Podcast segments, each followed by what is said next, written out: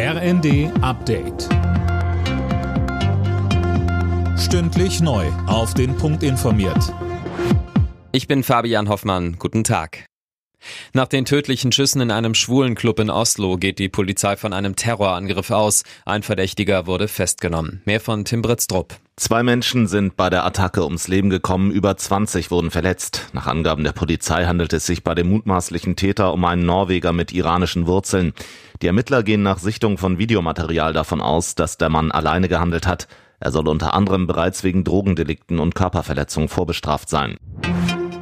Janine Wissler ist in ihrem Amt als Parteivorsitzende der Linken bestätigt worden. Auf dem Parteitag in Erfurt hat sie mit gut 57 Prozent allerdings nur ein mäßiges Ergebnis erzielt. Die Partei steckt nach einem Sexismusskandal und einer Reihe von Wahlschlappen in der Krise. An der Demo in der Münchner Innenstadt vor dem G7-Gipfel haben deutlich weniger Menschen teilgenommen als erwartet. Angemeldet waren 20.000, die Polizei hat 4.000 gezählt, die Veranstalter sprechen von rund 6.000.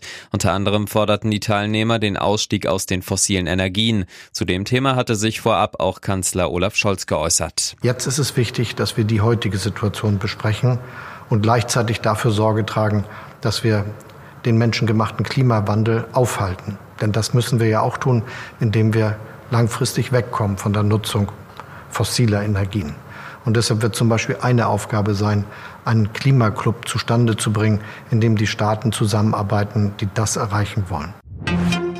In den USA reagieren zahlreiche Promis schockiert auf das Urteil des obersten Gerichtes in Sachen Abtreibung. Der Supreme Court hatte das liberale Abtreibungsrecht gestern gekippt. Einzelheiten hat Jana Klonikowski. Grammy-Gewinnerin Billie Eilish sprach bei ihrem Auftritt beim Glastonbury Festival in England von einem düsteren Tag für die Frauen in den USA.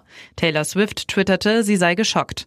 Sängerin Mariah Carey fragte, ebenfalls bei Twitter, wie sie ihrer Tochter erklären soll, warum Frauenrechte vor unseren Augen zerfallen. Nach dem Urteil gestern hatte US-Präsident Biden von einem tragischen Fehler gesprochen und den Kongress zum Handeln aufgefordert. Alle Nachrichten auf rnd.de